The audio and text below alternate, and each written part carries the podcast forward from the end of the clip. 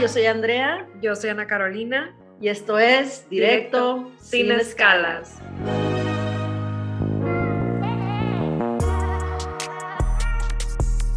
Hola, ¿cómo estás, Ana? Muy bien, gracias. ¿Y tú? También muy bien, aquí teniendo una mañana fabulosa, nubladita, con un cafecito. Oye, estuvo muy padre tu fiesta del fin de semana, ¿eh? Gracias, ¿te gustó? ¿Te divertiste? Sí, sí, estuvo padre. Estuvo como muy amena, ¿no? Pasaron muchas cosas raras. Muchos incidentes en la noche de brujas. Ajá. Claro, así, así es la idea, ¿no? Ser raros. Luego contamos las historias, ¿no? ¿Qué pasaron? Mm, no sé. ok. Oye, pues hay que presentar a nuestra invitada de hoy. Eh, habíamos platicado André y yo que teníamos un llamado, ¿no? El llamado de ceremonias, de rituales, de que nos expliquen qué onda con la muerte, de, de abrir estos portales que tenemos.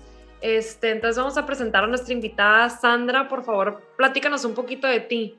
Ok, hola, yo soy Sandra Gutiérrez, estoy, eh, soy terapeuta transpersonal, bueno, soy muchas cosas, tengo, soy como un gato, tengo nueve vidas en una, creo que ya estoy en la última, y dentro de este proceso de vida soy bailarina, diseñadora, eh, historia del arte, trabajé en nutrición terapéutica con una clínica durante 20 años y por un proceso de salud justamente, fuerte, empecé a trabajar como terapeuta, a estudiar como terapeuta transpersonal. La terapia transpersonal va acompañada en la carrera del camino medicina y el camino medicina es el camino de aprendizaje arquetipal de las culturas y es un, como un camino chamánico, por decir algo. Y no, o sea, bueno, sí hay como con el tiempo puedes llegar a ese punto, pero la idea sí es aprender y entender la magia en la terapia transpersonal es una terapia que, surge a partir de las ideas de Jung y que lo que hace es incluir el alma dentro de todo el ser humano, los cuerpos sutiles, el grueso y el psíquico. Entonces no solo somos mente y cuerpo, somos mente, cuerpo y alma. Y a partir de ahí, pues estudiar con la maestra que tengo incluye toda lo que es el alma en todas las culturas ancestrales, que es la última parte de, de, Jung, un libro que se llama El Libro Rojo, que, estuvo, que salió al público, estuvo prohibido hasta 2009, eh, y bueno, salió en 2016 ya editado, porque pues todos sus estudios los volca a eso, a, a lo que vio y vivió en el mundo de las culturas ancestrales con respecto a la muerte, justamente. Y es como una terapia y una carrera en la que básicamente nos entrenamos a morir, mucho, morir. Yo estaba en un proceso de salud muy, muy, muy fuerte, muy, o sea, vi la luz frente, la luz blanca frente al túnel y eso siempre nos lleva a un punto de inflexión a todos, ¿no? O sea, como la conciencia de ¡Ah! me iba a morir y ya se me había olvidado, como a la pandemia, que no es más que el miedo al cómo, me voy a morir, me voy a enfermar, que es lo único que tenemos garantizado básicamente desde que nacemos, pero pues se nos había olvidado. Y el gran recordatorio nos llenó de miedo y por eso me parece ahorita importantísimo hablar de rituales. Y dentro de todo esto, a mí especialmente lo que me gusta es, aparte de ser terapeuta y aparte de como en diseño, me, he ido mucho hacia justamente la recuperación de rituales en nuestra vida en todas las áreas. Desde, por ejemplo, donde nos conocimos este ritual, esta ceremonia de la raicilla, es un espiritual y que normalmente las ceremonias sucedían con espirituales y con alcoholes y con psicotrópicos siempre han existido con el ser humano, ponernos un poco, volarnos los sesos para poder conectarnos con lo divino, porque la mente nos, no nos los permite, nuestro pensamiento no nos permite. Entonces los rituales y las ceremonias para mí son fundamentales en la vida diaria y más ahora. Creo que hay un llamado urgente a, desde pequeños rituales que uno puede incluir en la vida diaria, hasta las grandes ceremonias resignificarlas, como son las bodas, etcétera, que sí, por qué lo hacíamos y por qué lo hacemos y por qué lo queremos seguir haciendo o no. Y creo que, me parece que sin rituales la vida se pone como, o sea, sin rituales y sin magia, pues como qué gracia tiene la vida. Entonces, básicamente, estudiar para mí ha sido a, pues, aprender la magia, creer un montón de cosas. Vengo de una educación profundamente atea radicalmente, evangelizadoramente atea, tener que reforzar mis ideas más que mis posturas porque no son demostrativas, fundamentarlas al principio y después no, confiar que hay cosas que existen como este portal, se abre y sí se abre, y si suceden cosas raras, las vemos o no las vemos, somos capaces de sentirlas o no sentirlas, pero no podemos poner una ofrenda para que vengan los muertos y después asustarnos, ¿no? claro.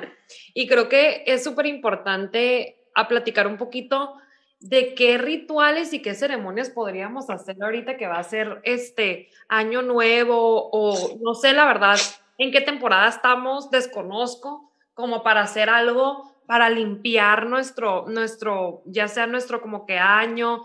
O sea, quisiera como que, que, que nos explicaras un poquito de cómo podemos empezar y también qué son estas ceremonias y estos rituales, porque puede haber gente que nos está escuchando que no sabe. O sea, de entrada la palabra ceremonia significa poner afuera lo que está aquí adentro en el corazón. Entonces las ceremonias existieron toda la vida. Nosotros como cultura judeocristiana las conocemos, bueno, en, en, ciertas formas, ¿no? Como el bautizo, la bienvenida al mundo, que podemos estar de acuerdo o no, cada religión tiene los suyos. Esto no tiene nada que ver con religión, los rituales justamente y las ceremonias tienen que ver con la esencia del ser humano que va intrínseca a esta, realización y después cada religión tiene sus formas de llevarlas a cabo o cada persona puede decidir las propias y yo creo profundamente que lo sagrado una no tiene que ser solemne y que lo decide uno. Entonces, si yo decido que una cumbia que a mí me resuena y me vibra y me prende el corazón y me pues se vuelve sagrada para mí. Y, eh, y está bien, no es que los cantos gregorianos son más sagrados solo porque se cantan en una iglesia o eh, un mantra porque lo decidió alguien que, que algo que decido yo. Yo decido que es sagrado para mí y yo decido qué rituales son para mí mágicos y van a hacerlo en la medida que yo los crea. Eso es como lo más importante. La ceremonia es el gran significado y el ritual es cómo ejecuto esa ceremonia. O sea, la ceremonia es declarar el amor y el ritual es la boda, ¿no? Por así decirlo. También es una ceremonia con la que se cierra un contrato. Originalmente las bodas eran, el amor no contaba mucho, eran contratos entre familias por tierras, por vaquitas, por lo que sea. Y ahí el amor se lo hemos agregado y ya todas las cosas de la pareja que le hemos agregado a la pobre pareja son más. Pero eso es una ceremonia porque haces partícipe a más gente, digamos, es un convite, un convivio, o sea, convidas de tu ritual, lo abres a la gente. Y un ritual sería, por ejemplo, un ritual sagrado de una cultura negra, por ejemplo, pues un ritual para las lluvias, ¿no? Que es igual una ceremonia en los aztecas, pues era todo mundo y un sacrificio y estaba todo el pueblo azteca viendo para, para ¿no? Para ese sacrificio un ritual podría ser una meditación, un acto de psicomagia, una meditación de la luna, en un ritual para tú, tú solito, contigo, intencionar o decidir que quieres lograr algo y entonces escribirlo y ponerlo a la luz de la luna junto con tus cuarzos, cargar de energía tus cuarzos. Ese es un ritual muy personal, muy íntimo, de algo hacia adentro. Yo creo que el ritual sería hablar más de para mí, el ritual es como lo íntimo y la ceremonia es eso íntimo, hacerlo abierto y público. Que es lo que decía, la ceremonia es tener afuera lo que está adentro, el ritual es alimentar lo que está adentro. Y por eso, para mí, como la idea de, de insistir en que creo que debemos de ritualizar nuestra vida para encontrarle más sentido en este momento que de repente nada tiene sentido porque nunca ganamos lo suficiente, nunca somos lo suficientemente felices con lo que nos dice la sociedad, con lo que nos dicen las películas. Estamos llenos de nuevos arquetipos en los que no son inalcanzables. Si ritualizamos nuestra vida, podemos tener alcance, es decir, o sea, 21 días voy a hacer un ritual todas las mañanas de meditar para dedicármelo a mí. Evidentemente voy a ver un resultado yo de esos 21 días que no depende de que nadie me lo, me lo constate. Sandra, ¿y pudieras decir, por ejemplo, que un ritual sería algo personal que quiere lograr un objetivo personal y, que, o sea, que incluye una serie de pasitos o de, o de elementos que van, a, que van a complementarlo? Y una ceremonia tal vez puede ser la celebración de la completación de ese ritual, digamos. Exacto. No necesariamente, y lo repito, eso es la traducción by the book, pero para mí sería eso. oye, Sandra, y también me parece que hay como ceremonias que deberían de ser como más bien un ritual personal, como que, por ejemplo, la ayahuasca, este, es una ceremonia que muchas veces se hace con gente, ¿no? Pero muchas veces, pues, o sea, yo, yo, yo he sabido, pues, de, de situaciones en las que hay gente que lo vive de otra manera, entonces la energía de esa persona como que te la, te la jalas a ti y es algo muy personal, ¿no? Siento que también ese tipo de ceremonias quieran llevar a cabo como que en grupos más pequeños o más chicos, no sé. Es súper importante y en ese sentido sí me parece importante tocar específicamente ese tema de esas ceremonias que tienen que ver con los psicotrópicos, que están de moda completamente y que, y que están completa, se están desvirtualizando como todo lo que llega a Occidente, lo agarramos lo que nos conviene y en realidad ya son casi, casi recreativas. El ayahuasca siempre fue, eh, siempre ha sido grupal, es para comunidades, incluso la toman los niños y son iniciaciones. Están hechas por un chamán que elige el ayahuasca, no lo elige, no, no es, ay, como yo ya hice 20 veces, ya, yo ya sé. Entonces ya, ya, te, ya traigo, tengo ayahuasca y lo conozco, gente que lo hace así. Yo hago procesos de reintegración de, ayahuasca y de psicotrópicos y de preparación. En transpersonal se hacen ceremonias de psicotrópicos y las ceremonias sí se tienen que hacer como se, como se hacen en el lugar de origen. Ahora, nuestra mente es occidental, nuestros problemas son occidentales. Ir a Perú, meterte sola con un chamán en la selva, no va a entender las crisis que te pueden dar no, no, ¿cómo, cómo te va a reintegrar cuando tus problemas y tus historias y lo que vas, infiernos que vas a ir a ver, tienen que ver con tu propia realidad? Se necesita un acompañante y un terapeuta preparado para ayudar a reintegrar la experiencia, porque es medicina y es medicina sagrada y lo sagrado se tiene que quedar como nació. Deja tú el número de personas. Creo que la persona que lo facilita la ceremonia, que es el chamán, como dices tú, como es una moda, sale gente que es experta o que dice que es experta, que no lo es. Entonces ahí es cuando se sale de control y cuando la gente tiene como estas malas experiencias. ¿Y qué pasa? No es que, no es que sea un mal viaje, es que te va a llevar a ver lo que es tu psique, tu historia, y no necesariamente estás preparado para verlo y para integrarlo.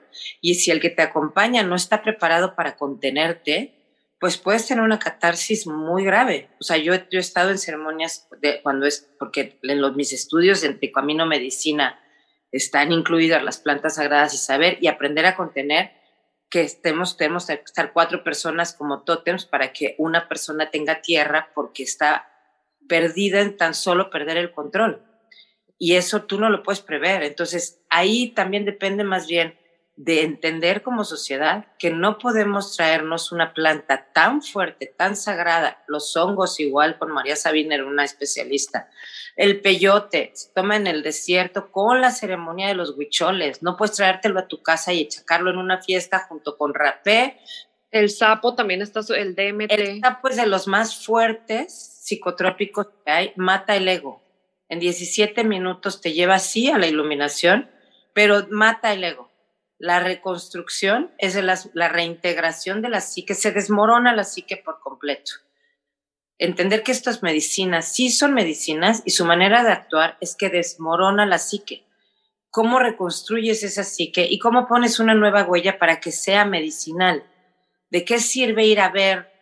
O sea, sí, sí puedes ver, siempre sabes que tienes la sensación de que abusaron de ti cuando eras niña, por ejemplo ¿De qué te sirve ir a ver que era tu abuelito si no tienes después quien te diga, a ver, perdón, ok, ya pasó esto, pero ahora intégralo con amor y con compasión y vamos paso a paso y desdoblas terapéuticamente para que eso que te pasó se vuelva un punto de inflexión para que tu vida cambie.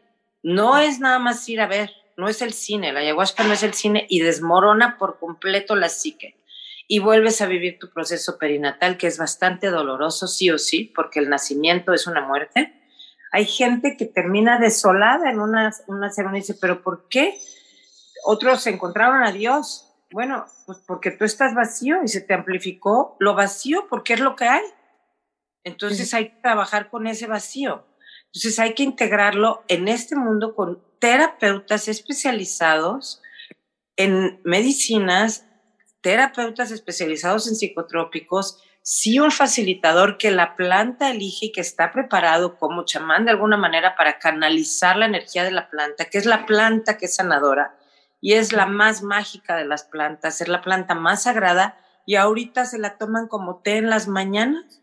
Oye, Sandra, todas estas plantas, todos estos psicotrópicos, todo esto, de un principio en la historia fueron utilizados para crear esa conexión con el más allá, con los espíritus, con la muerte.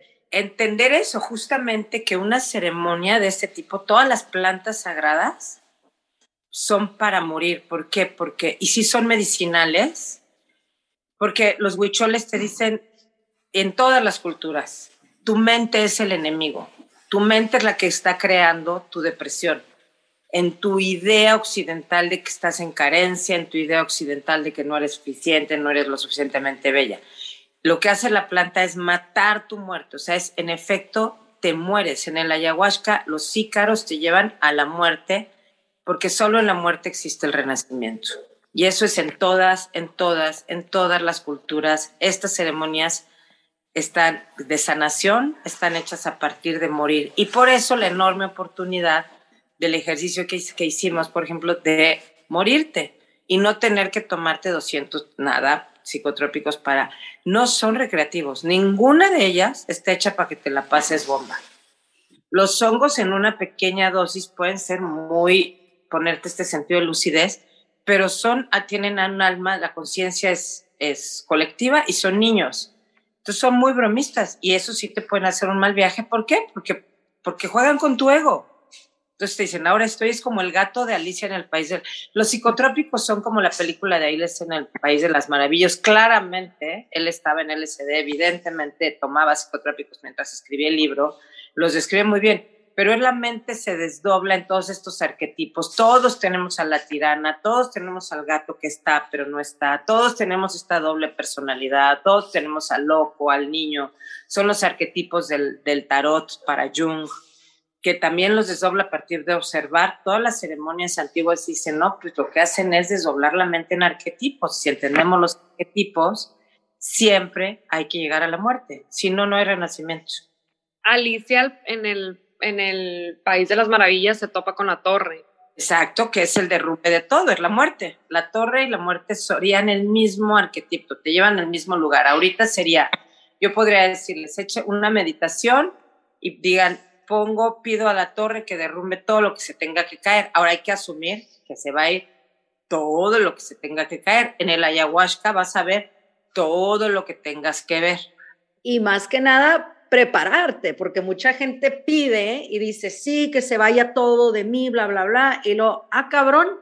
No puedes meterte en el mundo mágico desde la razón, ni occidentalizarlo y, y no creer una parte, pero sí otra si entras a un universo de rituales y ceremonias, no puedes decir, ay, pues, pues no me la creo. O sea, si yo te digo que ya sé esto y vas a hacer un fetiche y es psicomagia cuando termine, entonces no podemos andar por la vida haciendo rituales, después no queriendo los resultados. Siento que esto, digo, obviamente, em, una de las maneras más populares a través de la historia y a través del tiempo de poder controlar a grandes grupos de gente es a través del miedo, porque como decimos, la, fe y la esperanza son lo que más nos mueve.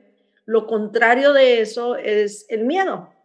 Entonces, si la fe y la esperanza es lo que más mueve masas, lo que más hace que los seres humanos se junten y destruyan barreras y, alcancen eh, situaciones o logros que no, se, que no se podían ver alcanzables, pues el miedo va a ser que hagan lo que dices hace rato, ¿cómo que nos encerramos billones de gentes? ¿Por qué? O sea, cambiamos toda nuestra vida nadie lo cuestionó por el miedo colectivo, ¿no? Entonces siento que es súper importante que, que tengamos como seres humanos claro que es sumamente necesario controlar ese sentimiento de miedo, porque como dices tú, lo más seguro y lo más lo que más sabemos que va a suceder es la muerte. Entonces, ¿por qué existe tanto miedo a morirte de una enfermedad, de un virus, cuando de igual manera te puede caer un rayo saliendo de tu casa, te puede atropellar a alguien, te puedes tropezar con un cable y te mueres, ¿no? Y no vas a vivir toda la vida pensando, híjole, le tengo pánico a los cables porque me puedo tropezar con uno. Tú vives y ya de ahí sale, ¿no? Como que se me hace una, una pequeña, no sé, como reflexión. No, es real, el, el miedo es la mayor aflicción, es el generador de, de la de mayor aflicción. Y esa puede ser de 200 mil maneras. Y yo creo que estamos en un momento, no nada más de cerrar el año, yo creo que es muy importante, muy, muy, muy, y yo estoy, estoy ahorita como muy proactiva, comprometida. Estamos todo, y apoyo en toda la pandemia. Y ya se acabó. No sabemos ni cómo empezó esta mala broma. Nos encerraron en 15 días al mundo entero sin dudarlo, nos encerramos con un pánico sobrenatural que creció, creció, creció, creció, creció, se murió un montón de gente y de repente ya podemos salir, no sabemos por qué. Bueno, la vacuna, pero la gente se sigue enfermando, solamente no le están intubando. Pero para no poner, no discutir de ese tema, lo importante es que eso nos puso frente a la muerte como nunca antes en la vida y yo sí creo que de alguna manera es la tercera guerra mundial. Estamos presenciando algo histórico. Yo creo que el mundo no vivió algo así, todo el mundo, porque en la Segunda Guerra Mundial fue en el otro lado. Nosotros, en Estados Unidos les tocó, pero a nosotros no.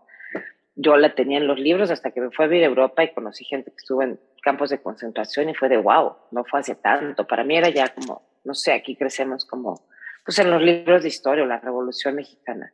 Pero al final ahí están. Y esta pues fue una guerra de miedo y de medios y de todo. Y ese miedo yo creo que ya hay que dejarlo morir, porque nos está limitando a estar vivos.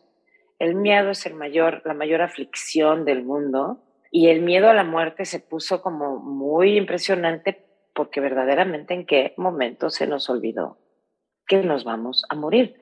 Todos, y todos en cualquier momento, no necesariamente COVID, saliendo a la calle te atropellan y ya, adiós. Sandra, yo te quisiera comentar que ahorita creo que ya seguimos en pandemia, pero por ejemplo, Estados Unidos, pues ya estamos todos, de hecho, sin, sin cubrebocas, este, viviendo una vida, pudiéramos decir que normal, ¿no? Y quisiéramos pensar que después de este año que pasamos, año y medio, aprendimos cosas. Yo, vi, yo cuando estaba durante pandemia decía, vamos a regresar todos a ser unos seres humanos muchísimo más conscientes. Y te das cuenta que a la gente le valió madre, mucha, ¿no? Básicamente. Entonces, sí, no, no, no, no evolucionemos, evolucionemos un poquito. Creo que este tipo de situaciones son como para venir a, a ser nuestro maestro, ¿no? A, a, a, poner orden en nuestra vida y poder aprender y como realmente conectar con, con lados que no conocíamos. Y hay gente que la verdad no, no lo tomó a ese nivel de conciencia o hasta puede ser que yo ahorita te puedo decir, como que me pongo a pensar a ese, en ese año de pandemia y digo, no manches, siento que fue hace cinco años y fue el año pasado, o sea, no pues manches. Pues seguimos Seguimos, ajá, pero cuando estábamos totalmente encerrados, ajá. Pero aquí en California, pues es muy difícil entender, o sea, eh, eh, captar eso porque, pues digo, estamos sin cubrebocas, muy normal, entrando a todos lados sin, sin cubrebocas. Pero sí creo que es importante, como que, y parte de lo que queríamos hablar de las ceremonias y los rituales, como que eh, realmente enfocarnos en qué, qué podemos hacer, ¿no? Porque ya, ya pasamos por este lado oscuro, los seres humanos seguimos algunos o muchos como que sin, sin captar la conciencia, quisiera como que ah, despertar los ojos de gente para que podamos conectar. Yo creo que básicamente, como dices, es eso, es conectar con ese gran maestro que fue. O sea, sí, sí, y no tuvimos. Estamos frente a un gran maestro y yo creo que los grandes maestros, las, las lecciones no paran. Es como de, ah, no aprendieron, pues vendrá, seguirá la lección. Y la manera de estar listos, yo creo que justamente en este portal es conectarnos con la muerte, frente a frente. Porque en el momento que nos conectamos con la muerte frente a frente, le perdemos el miedo. Y es un ritual que hemos tenido toda la vida. Lo que pasa es que se... Y la noche de brujas en Estados Unidos tiene un sentido tan profundo como el Halloween. Aquí en México, pues como saben, somos bien de nuestras tradiciones. Entonces, no, esa no es horrible. Es, tiene un sentido y, nace de los celtas. Y era la noche de, o sea, había, había que larres de brujas, ¿no? Y es el año nuevo para los celtas. Y tiene que ver con la cosecha. Y era dejar atrás todo para renacer. Se abre un camino, porque sí, todas, muchísimas cosmogonías antiguas, prehispánicas, eh, muy antiguas, coinciden en que en estos días se abre un portal entre las dimensiones y es por eso que los muertos pueden venir. Y nosotros, si estuviéramos preparados, podríamos ir también. Entonces, es un, es un punto en donde, digamos que en las dimensiones, en la barrera de, viajar en el tiempo está, está frágil, está abierta y podríamos, si cerramos los ojos y nos concentramos, decir, ok, quiero ir a ver a mi bisabuelita. Y es un tiempo también de reconocer a nuestros ancestros. No somos generación espontánea.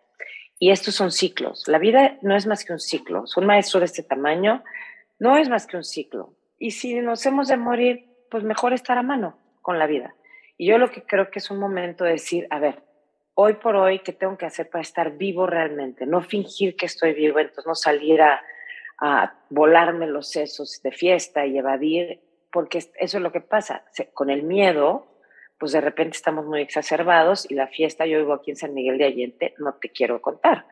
O sea, los viernes y sábados son pedos hasta que les lamen los perros. O sea, no, no es medio peda, es pedo, todo, todo, todo, porque la gente necesita sacar todo esto que tiene adentro y que, como dices, no pasa por una conciencia, porque es difícil es simplemente eso, recordar algo que vino a decirnos, hey, te vas a morir. ¿Cuándo? En cualquier momento. Sandra, ¿qué puedo hacer? Pues estar al raya, ponte a raya. Si hoy te mueres, ¿qué, qué, tendrías pendiente por hacer? Has dicho algo muy interesante, que es eso. Yo antes y todavía eh, quiero, quiero vivir de esa manera de que, ok, di las cosas que sientes, haz las cosas que congruente con tu, hasta donde puedes tú ver lo que eres, ¿no? La esencia de quién eres, porque a veces no puedes ver, hay cosas que no, que no te permiten ver realmente quién eres y se descubren en una situación futura, en un vuelta de vida y te das cuenta, ah, también soy esto o también tengo esto, ¿no? Y te vas descubriendo poco a poco si tienes esa capacidad de observarte y de, y de entenderte de una manera más espiritual, digamos pero yo trato de ser así, decir, ok, vamos a vivir este, este día como si fuera el día último que tengo, ¿no? Pero a veces me retraigo un poco porque no puedes vivir así en una sociedad que no vive así. Si no todos vivimos así, si no todos somos honestos el uno con el otro, si no todos somos reales con los que somos, pues entonces está como raro, ¿no? Entonces llego yo y te digo exactamente esto, el otro, aquí como que vivir a raya, limpiar el aire, hacer, ¿sabes cómo? Estar bien, pero muchas veces la reacción de, de la gente alrededor de ti, o ay, qué raro, güey, o sea, o relájate un chingo, o esto, como que, güey. Estás loca. Ajá, no es como que en ese trip, pues, es en el trip de que yo quiero estar alineada con mis sentimientos y mis emociones y mi espiritualidad, ¿no? Y también no dejar, obviamente, que las emociones y los sentimientos definan lo que soy, porque no, no va por ahí tampoco. Pero sí, no sé si me entiendes un poco, como que sí lo pienso mucho, pero me cuesta trabajo realmente vivirlo en una sociedad que no todos lo vivimos.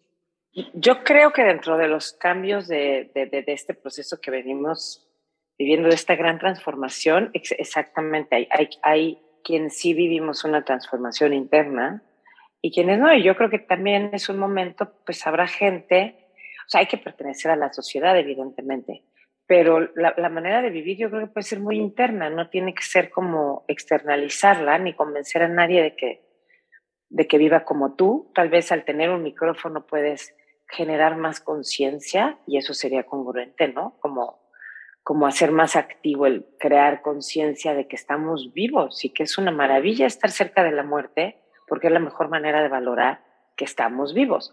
Ahora, ¿qué significa estar vivos? ¿Respirar? No divertirte y emborracharte tampoco, pero todo lo que y para quién para cada quien significa diferentes cosas.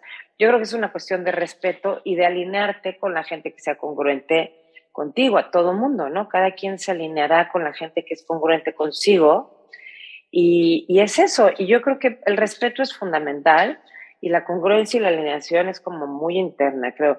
En el camino espiritual sí creo que conforme te vas haciendo más hacia adentro, hay cosas afuera que van sobrando, definitivamente. Y, es un duelo, es un duelo porque hay gente que de repente ya no cuadra con tu vida o hay prácticas que igual ya no tienes ganas, igual que con la edad, pues pues a ver, tienes amigas desde los 20 años, hay la que se queda ahí atorada en el mood de, vámonos de fiesta, vámonos de fiesta, güey, yo ya no aguanto. Entonces, pues, pues, no vas, porque yo ya no aguanto. O sea, yo me curo el miércoles, la peda del sábado. Entonces, eso ya me dice que mi edad no me permite irme viernes, sábado y domingo como a los 20 años. Y hay quien sí, qué padre. Nada más es como decir, pues bueno, nos vemos el jueves, cuando ya me cure. O sea, no sé, yo creo que hay que escoger los momentos y sí creo que en el camino espiritual real o el de conciencia, más en este momento tan beligerante, tan de posturas, como que todo mundo necesita una postura y una verdad. Si de repente tú no tienes ninguna más que la de estar viva, la gente te dice, a ver, pero, pero échame tus cartas. No tengo cartas, solo quiero estar presente hoy. No, no, pero ¿por qué? Pero demuéstrame, pero ¿y qué es meditar? Y todo es como una beligerancia, todo tiene que ser un movimiento. Este, yo te quería comentar, Sandra, que yo siento mucho que cuando tú estás en una, en, en, en, en esta sintonía, ¿no? De la que estamos hablando, el universo te empieza como que a, a regresar cosas positivas. Siento que cuando tú estás en un espacio en donde no estás cómoda en tu relación, en tu trabajo, en tu vida en general, como que estás, estás en un punto súper atorado. Y cuando ya empiezas a hacer esos cambios en, en, ver por ti, quererte a ti mismo, el universo te empieza como que a dar trabajos, a abrir oportunidades que quieres, a darte relaciones o que conozcas a gente que realmente va para ti, te va a hacer crecer.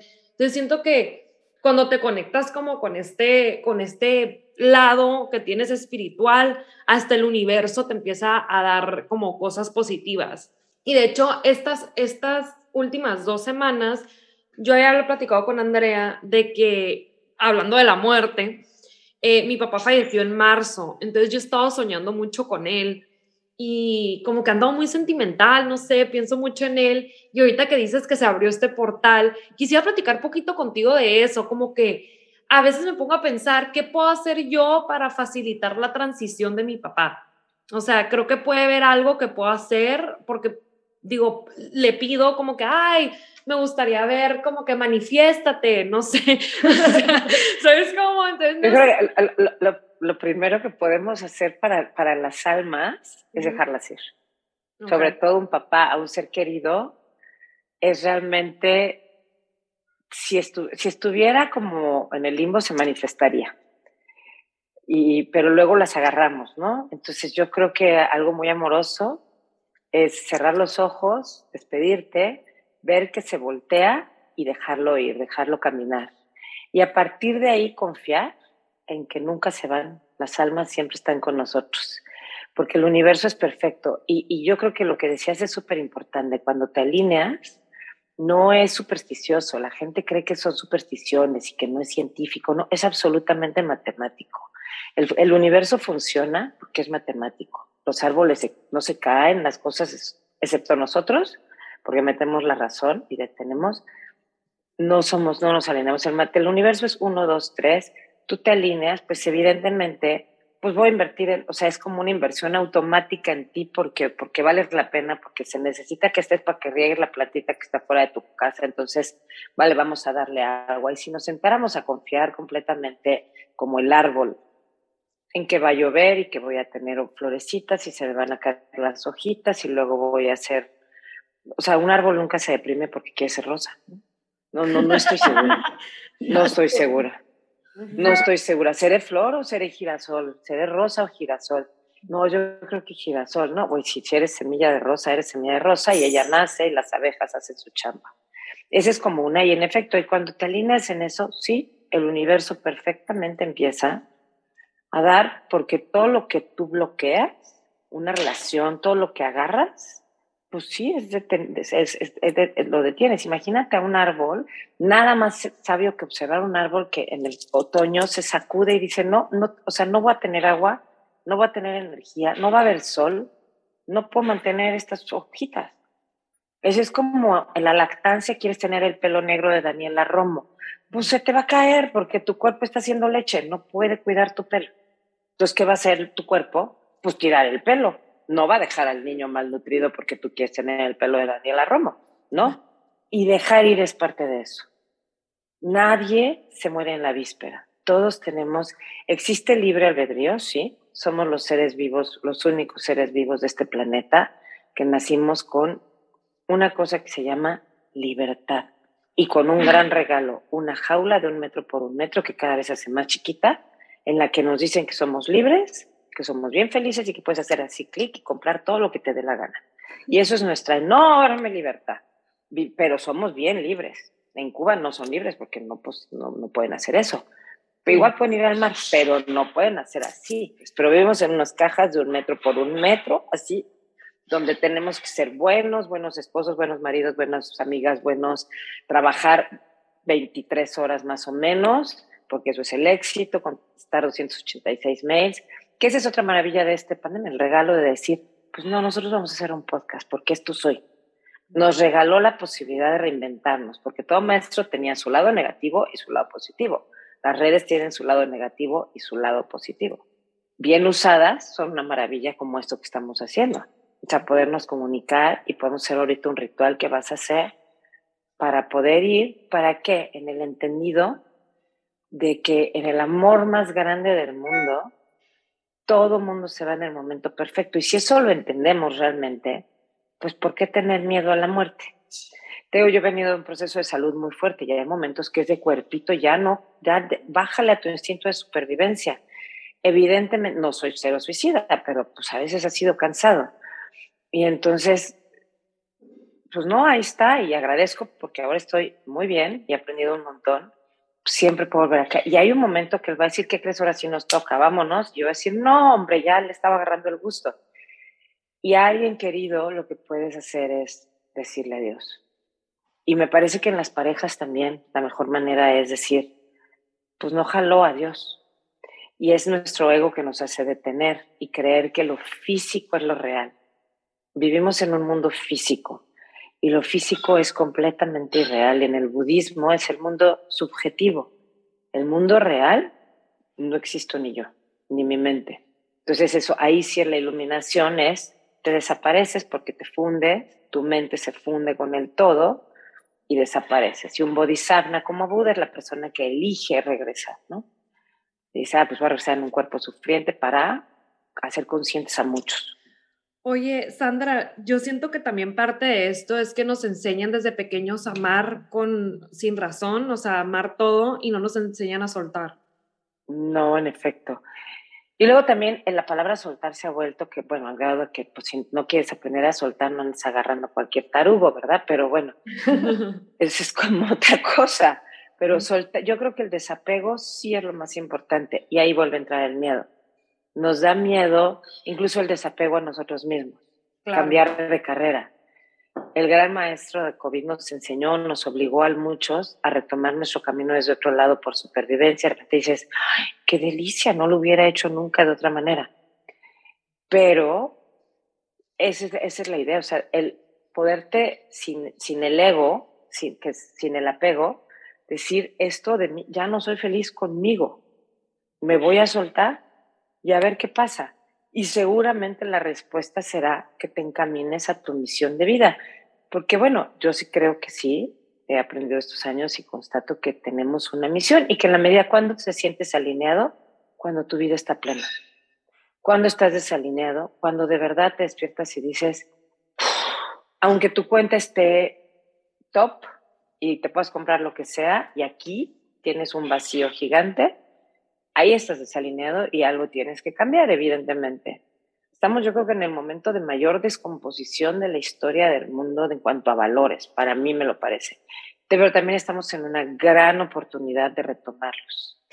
Y el desapego es una muy importante. Y el desapego, como y regresando a la muerte, pues es soltar. Y hay, y hay esa imagen, es soltarle la mano y si quieres, ahorita hacemos la meditación de dos minutos que les decía ayer y soltarse a uno mismo, ponerte ante la muerte, hincarte y decirte, córtame la cabeza. Y, y, es tan real que sí implica que se te caigan cosas. O sea, en, el arquetipalmente, en el, el tarot es la torre, que es la que si te sale se te va a caer todo lo que es arcaico, lo que ya no cabe en tu vida. Entonces lo único que puedes decir es gracias, aunque se te caiga el departamento que estás muy feliz, mañana te lo pido. resulta que ahí no era el lugar que tenías que vivir y seguramente eso te llevará a cosas que, que, que te van a hacer mejores. Ese lapso es un vértigo espantoso porque vivimos en una sociedad de apegos, pero es un brinco importante dar. Soltar a tu papá, pues es muchísimo, pero en ese instante, y hoy justamente, si lo sueltas ahorita, posiblemente en la noche puedas sentirlo más real que si tienes la mano agarrada y ya te cortas, amaneces con las uñas enterradas de no te vayas, no te vayas, no te vayas. Y hay muchos el miedo, hay gente que se le dice que se me está olvidando su cara no, se está volviendo alma y va a reencarnar y, siempre va a estar cerca.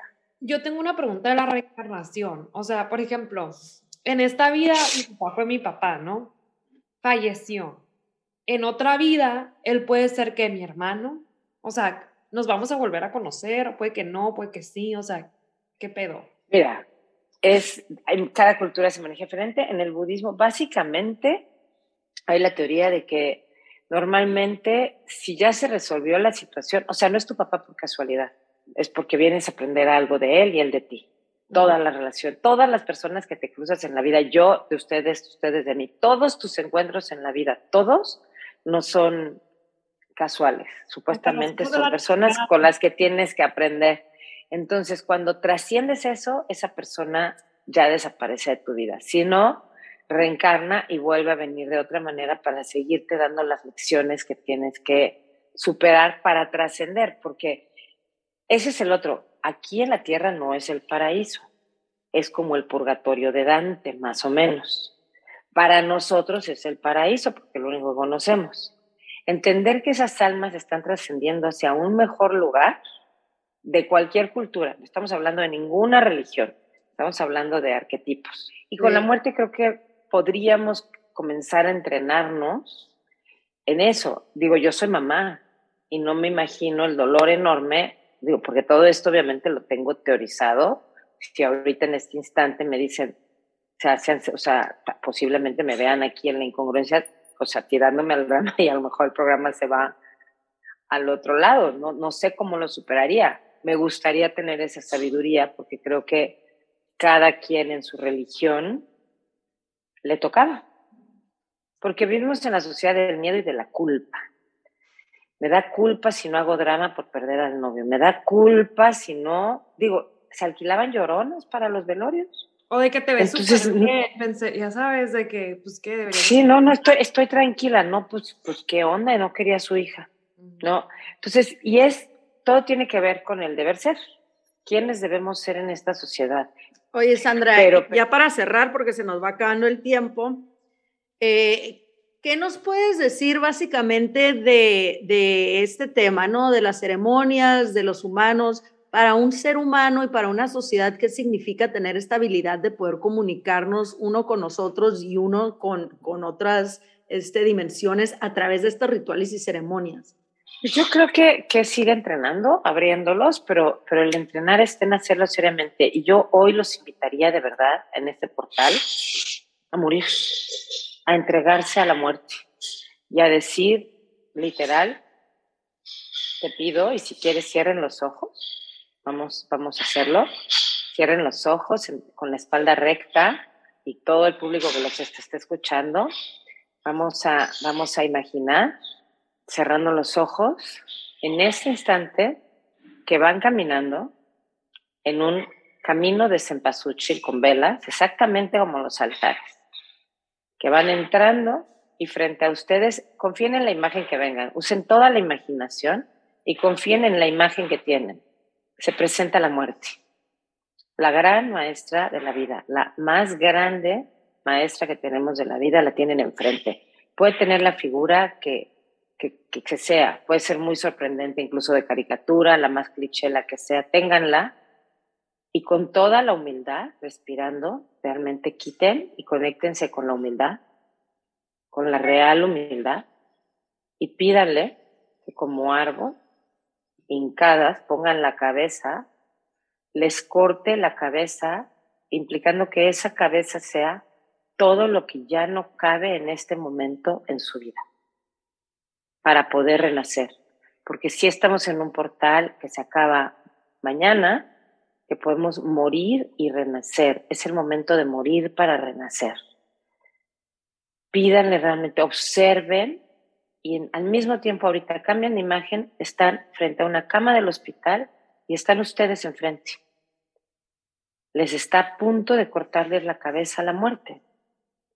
Están en un hospital y están conectadas a la pantalla del corazón y el oxígeno. Observenla, pup, pup, pup, y ahí están ustedes frente, en sus últimos instantes de esta vida que llevan hoy. Obsérvense claramente y tengan la imagen, el momento que la muerte las va a tocar, vean cómo se detiene la línea que está en triangulitos y en este instante, a las tres, una, dos, tres, se corta. Quedan desconectadas y se observan frente, inertes. Su cuerpo está completamente muerto. Obsérvenlo. Completamente muerto. ¿Qué se siente estar muertos? Ahora van a ir en un cementerio. Caminan y se encuentran con su propia tumba y van a ver su epitafio. ¿Y qué dice? Aquí yace, pongan su nombre, a todos los invito a que lo hagan y pongan la razón por la que se murieron hoy. ¿Quién se murió hoy? ¿De qué se murió? ¿De felicidad? ¿De cómo los va a recordar la gente? ¿Qué dice su epitafio? Aquí yace Sandra, que se murió de miedo, de tristeza, de felicidad, de generosidad. ¿Qué, qué, dice su epitafio? Y déjenme morir. Y sientan, ¿qué se siente estar frente a esa tumba de eso que se murieron hoy? Realmente sientan qué se siente, quién se muere hoy. Hay miedo, hay tristeza, están plenas, no están plenos, todos. Y en el instante que uno se muere, la maravilla de este portal es el renacimiento. Empiecen a sentir como en sus plantas, en este vacío, sube un árbol, una liana que entra por sus plantas de los pies y eso se llama vida. Tienen el regalo de una nueva vida. Vuelvan a sentir como se llenan de vida y se llenan de vida y se llenan de vida y se llenan de vida y se llenan de vida, pero realmente siéntanlo y simplemente piensen en esta nueva vida qué quieren que diga su epitafio si se murieran mañana. Y eso es lo que van a empezar a construir desde hoy, en congruencia. Y tengan muy claras las frases, porque ahorita que abran los ojos van a escribir las dos. Y les explico, hoy se mueren y a partir de, y el, el día del solsticio es el renacimiento real en las culturas, porque se muere el sol y el 24 renace y por eso pusieron el nacimiento del niño Dios ahí. De aquí a ahí van a trabajar en esto que dice su nueva frase, de qué se van a, qué va por, cómo van a ser recordados en esta nueva vida que les regalan y cómo dejan morir eso que ya no cabe en ustedes. Y aprovechamos un minuto para cada persona que tenga que despedirse de alguien y para los que no tenemos a alguien cercano, pues desear un minuto para que todas las almas que durante este año y medio se fueron en situaciones no muy, algunas solos, en hospitales, con mucho miedo, en situaciones muy extremas, encuentren paz, deseando y visualizando. Puede ser que vengan imágenes de gentes que no conozcan o si conocen a alguien, visualicen cómo camina, se dan la espalda y en un camino de luz, realmente de luz, caminan hacia la luz y díganles, vete tranquilo. Deseenle a cada alma, vamos a desearle a cada alma que se ha muerto en este año y medio. encuentre paz y podamos tener entonces un regreso a esta tierra de paz y no de culpa. Observen cómo caminan todas esas almas, pensemos en todos, en el colectivo. desde lo más profundo del corazón, que encuentren la luz y la paz para descansar en paz. Y cada ser querido confiando que sus almas se quedan siempre con nosotros. Siempre. Entre más los soltemos, más presentes serán. Y más podremos sentir sus manos, sus abrazos. Sorprendentemente pueden venir a darnos una caricia y a decirnos, aquí estoy en los momentos más inesperados.